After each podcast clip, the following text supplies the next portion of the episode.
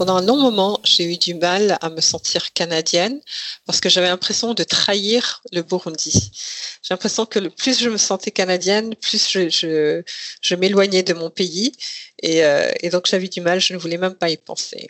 Et puis, je vais vous dire comment j'ai découvert que je me sentais de plus en plus canadienne. C'est à chaque fois que je voyageais et que je revenais et je voyais le drapeau canadien euh, au-dessus de l'aéroport et que j'avais un pincement au cœur de plus en plus fort et euh, ce sentiment au fond de moi que j'arrivais à la maison. Et je savais que mes filles étaient là, ma vie était là, euh, mon univers était là maintenant. Et je me suis découvert en fait que j'étais beaucoup plus canadienne que je ne le pensais. Donc...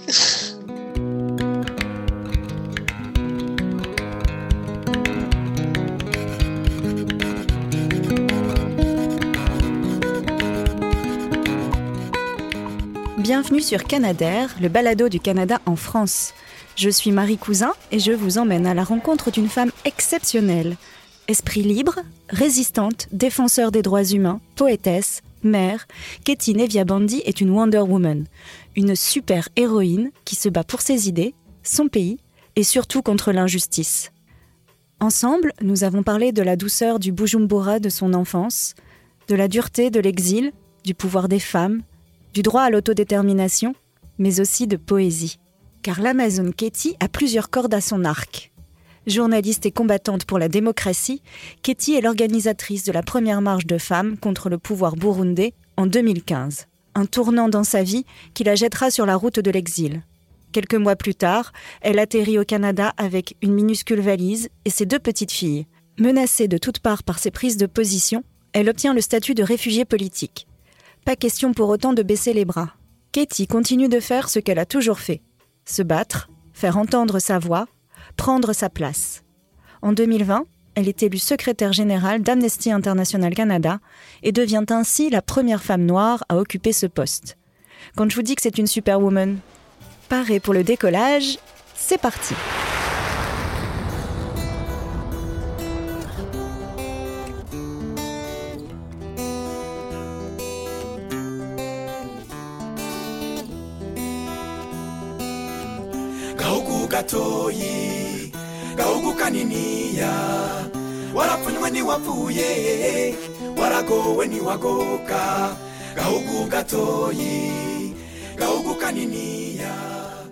Katie est née à Uccle en Belgique en 1978. Elle a 5 ans à peine lorsque ses parents retournent au Burundi, leur pays d'origine. Elle y passe, dit-elle, une enfance sublime et merveilleuse, qui prend fin en 1993. Cette année-là, deux mois avant l'assassinat du président burundais et la guerre civile, sa mère l'envoie en France avec sa petite sœur. Katie poursuit sa scolarité chez les sœurs dominicaines.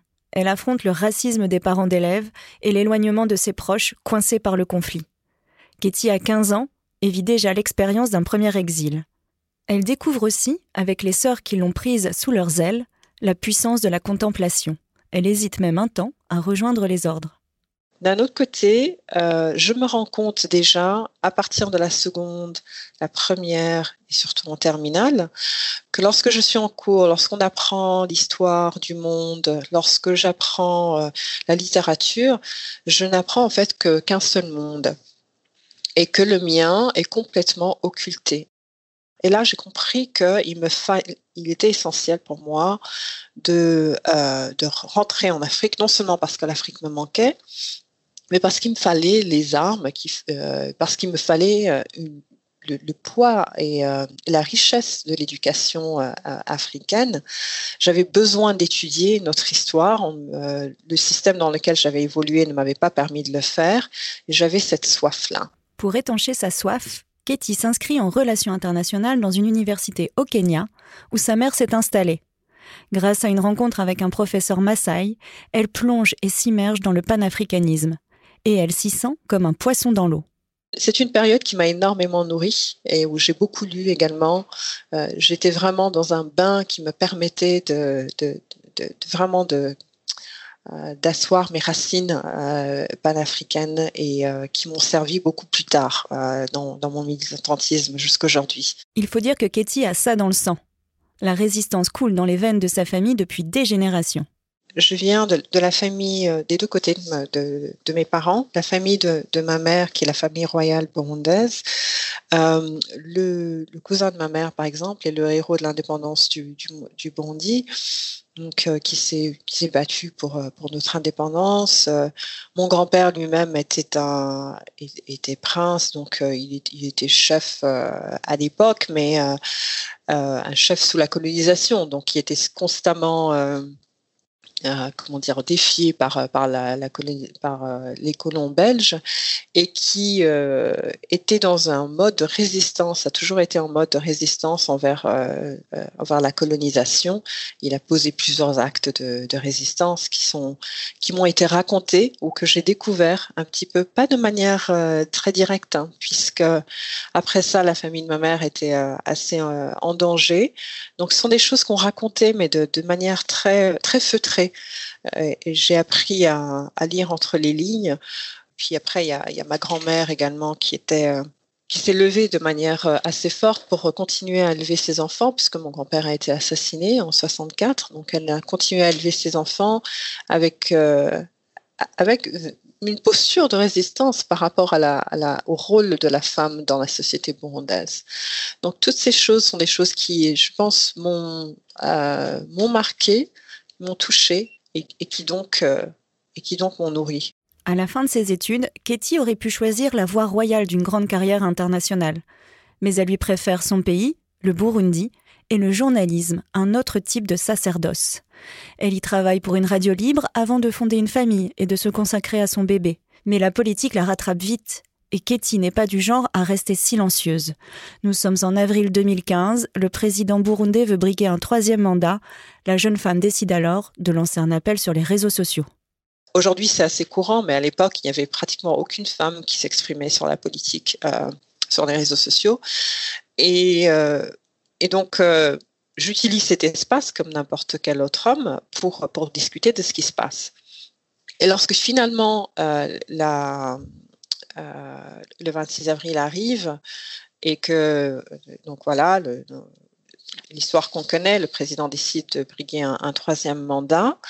Euh, donc encore une fois, j'utilise la plateforme que j'ai pour réagir et, euh, et pour lancer ce cri, cet appel, qui est vraiment un cri du cœur, euh, lorsque je vois que les manifestations sont finalement dominées par des hommes et des jeunes hommes en particulier, surtout de quartiers défavorisés, et qu'il y a toute une couche sociale qui n'est pas représentée, mais qui est un peu trop douillette, qui est trop confortable et qui laisse euh, d'autres en fait se mettre en avant et risquer leur vie euh, pour pour notre société en général. Donc là, je lance un appel à toutes les femmes me rejoindre dans une manifestation euh, pour, pour exprimer euh, notre, non seulement notre point de vue par rapport à ça, mais, mais euh, notre indignation par rapport aux, aux, morts qui étaient en train de se tenir, aux assassinations qui étaient en cours et des violences qui étaient en cours. Et là, euh, donc c'est comme ça que je bascule en fait dans dans une l'organisation d'une marche en plein milieu d'une répression, parce que j'avais j'avais pas du tout cette expérience-là. Mais on se rend compte encore, une fois que la capacité d'adaptation est incroyable chez l'être humain.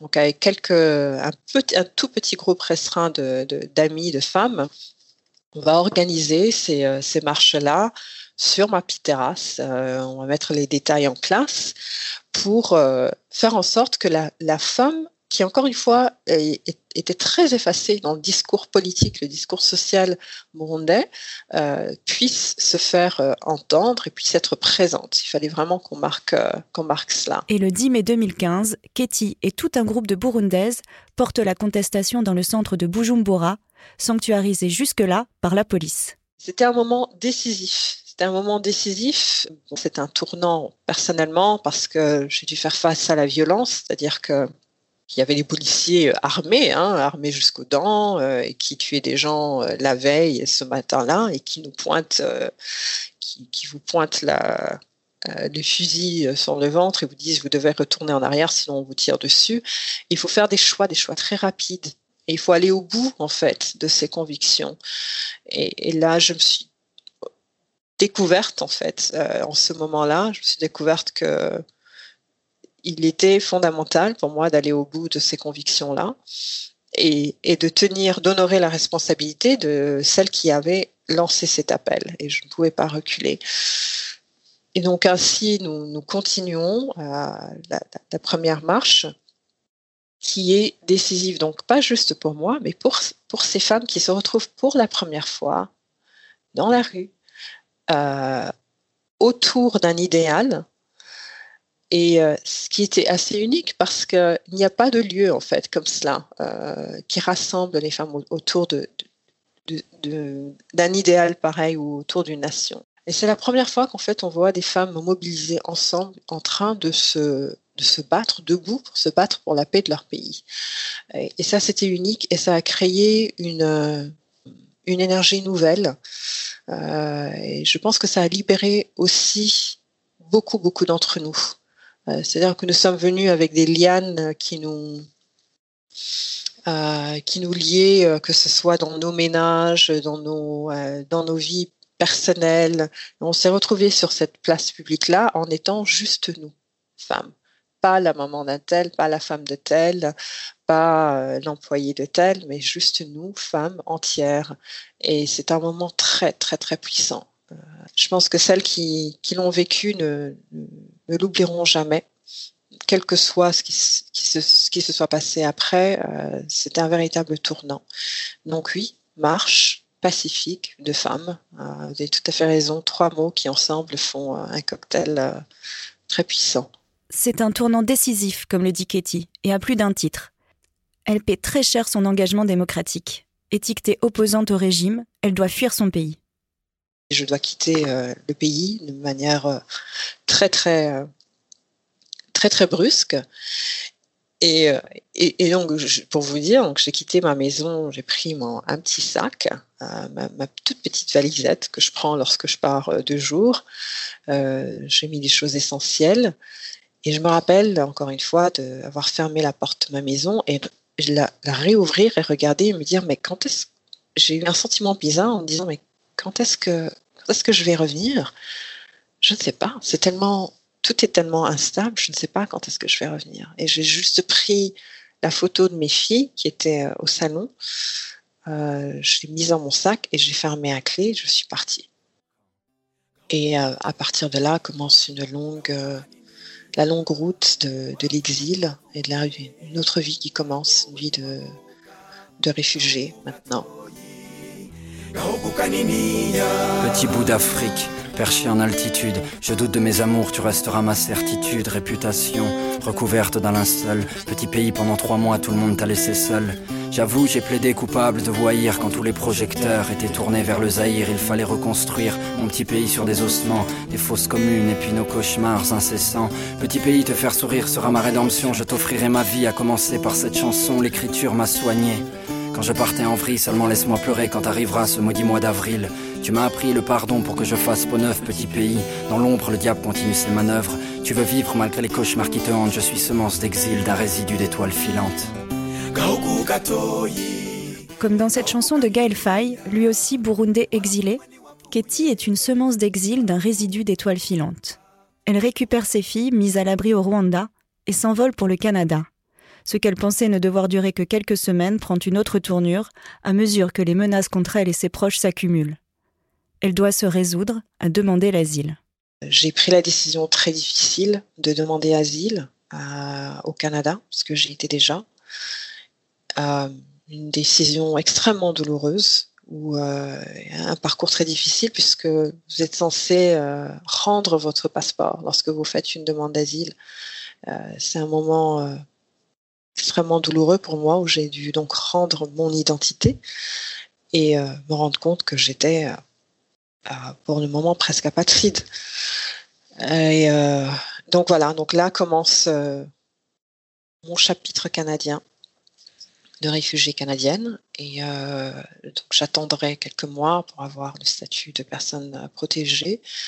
Euh, j'ai commencé au départ, j'étais à Calgary, puis euh, un an plus tard, je déménage euh, à Ottawa pour être un peu plus proche de la communauté burundaise qui est plus nombreuse à, à, Ottawa, mais aussi plus proche du gouvernement canadien, plus proche des organisations des droits humains, parce que pendant tout ce temps, en fait, depuis que j'ai quitté le Burundi, j'ai je suis devenue presque du jour au lendemain une grande militante maintenant pour, pour le respect des droits humains au Burundi.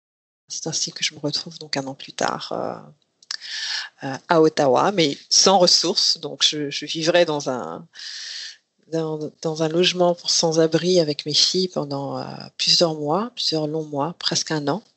Donc ça, c'est une autre, une toute autre expérience. C'est-à-dire que je vois le Canada et l'Ottawa, mais sous le regard des, plus démunis, de ceux qui n'ont rien, ceux qui n'ont pas de logement, ceux qui n'ont pas de revenus.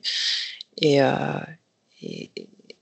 c'est une fenêtre, euh, voilà, c'est une fenêtre unique en fait que, très peu de Canadiens finalement ont comme expérience et que j'ai pu avoir. J'ai demandé à Katie ce qu'il avait fait tenir dans ces moments terribles et quel serait le message qu'elle souhaiterait passer aux réfugiés politiques du monde entier?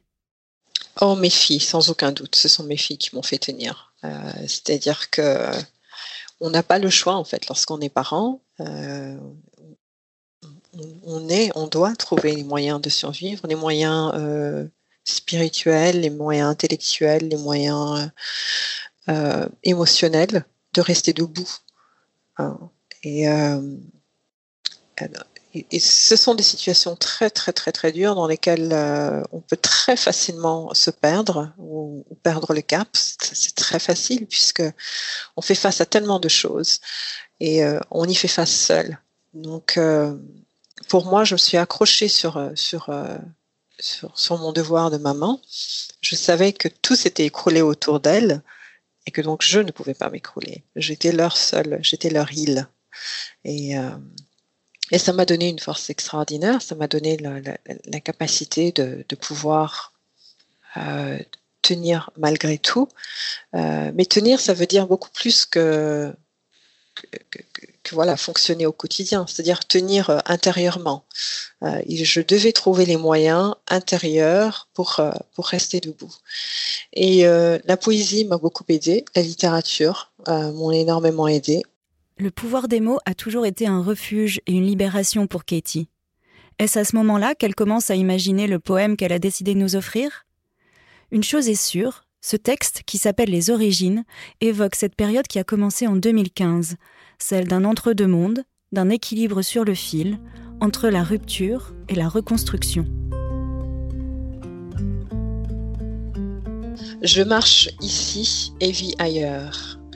Je suis la braise d'une terre brûlante d'espérance, une zébrure d'ombre et de verdure, une cruche de lait frais, de miel, d'orage, de rêves effeuillés. Je suis le parfum de frangipanier en fleurs sur le quai du métro de 17 heures. Je suis la note basse dans le chant de la vieille haïtienne, le cri silencieux de l'immigré sur le carrelage des banquiers. Je suis le cou haut et droit de l'exilé, une rébellion silencieuse qui veille au coin de l'œil des serveuses de gare. Je suis ce panne noué à la hâte dans la frénésie de l'aurore, le rire aux éclats des enfants qui s'ébattent dans les bras du Tanganyika. Je suis l'élégance des femmes de Fota, je suis la lave de Niragongo, le silence des sages et la rage des oubliés. Je suis le crépuscule de ce monde et le matin du prochain. Je suis une nation, je suis un monde, je suis un état de corps, de cœur et d'esprit. Je suis poète et poème. Ma force ne se proclame pas, elle sévit. Mon front porte le savoir des anciens, l'assurance calme de celle qui donne couleur au monde, celle qui en enfante un autre, celle qui recouse celui-ci de ses décombres. Je fleuris l'air et le granit sous mes pieds d'une fièvre nouvelle, ancienne, éternelle. Elle se passe la main, elle engendre déjà demain.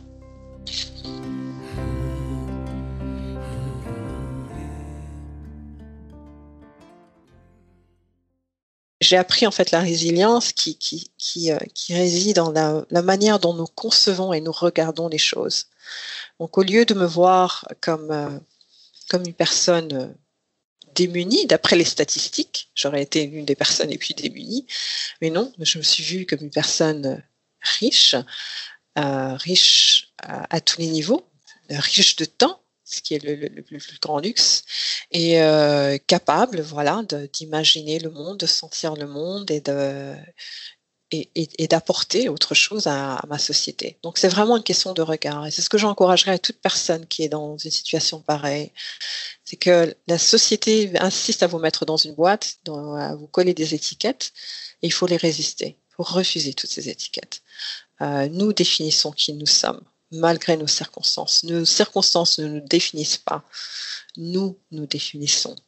Euh, et ça, c'est vrai pour une personne réfugiée, c'est vrai pour un continent comme l'Afrique, c'est vrai pour, euh, tout être euh, qui, que l'on tente de définir. C'est vraiment cette question d'autodétermination qui m'a sauvée. Katie s'investit sur la question du Burundi, bien sûr, mais de façon plus générale sur la défense du droit des femmes et des droits humains. Elle décide d'ailleurs de se rapprocher du cœur du pouvoir, Ottawa, pour faire encore plus entendre sa voix et prendre sa place. Faut pouvoir parler de défenseuse des droits humains autant qu'on parle de défenseur. Lorsque la femme le fait, elle le fait avec son écosystème. Et on ne se rend pas compte de ces barrières-là. Et, euh, et on n'est pas en place des systèmes pour la soutenir. Et, encore une fois, même lorsqu'elle le fait, elle n'est pas reconnue. Euh, avec le même prestige ou avec la même appréciation que, euh, que ses collègues masculins. Je me rappelle que parmi les commentaires que j'ai eus les plus blessants lorsque, en plein milieu de cette, lutte-là, c'était des gens euh, très proches de ma famille qui me disaient mais comment est-ce que tu fais des choses pareilles? Tu mets la vie de tes enfants en danger. Quel genre de mère es-tu Ça, c'est le genre de commentaires que les, femmes doivent endurer. Et il est important de le comprendre et de les soutenir parce que lorsqu'elles font ce combat-là, elles, luttent contre euh, des forces qui sont beaucoup, beaucoup, beaucoup plus, euh, plus, tenaces, plus difficiles et plus insidieuses que celles auxquelles font face euh, les hommes.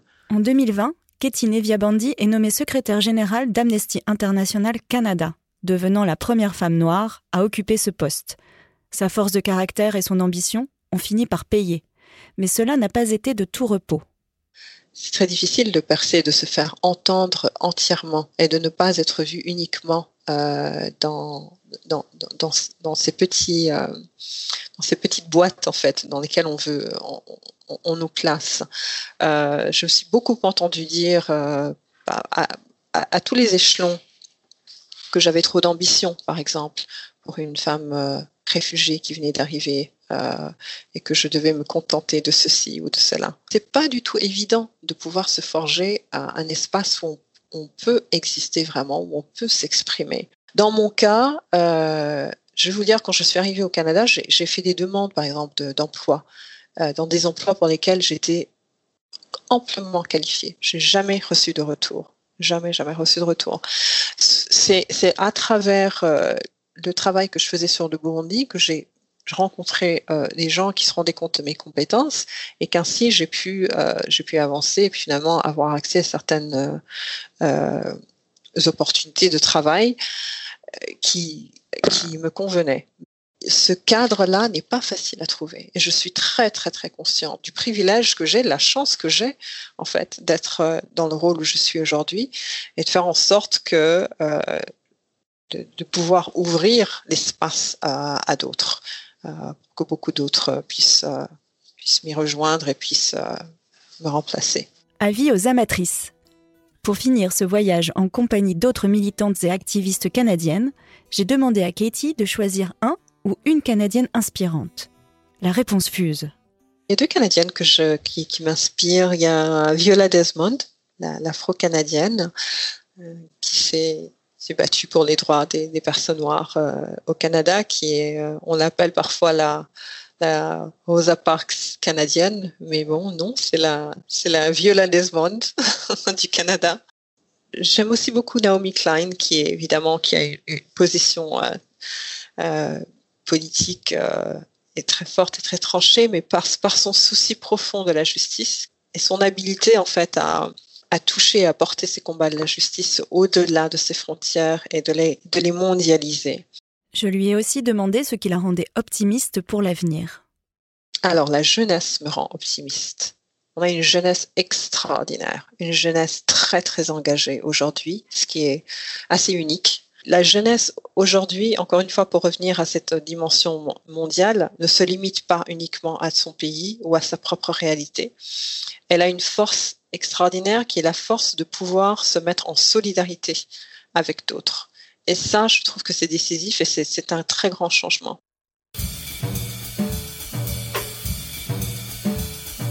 Merci Katie pour ce voyage en terre de résistance et de liberté.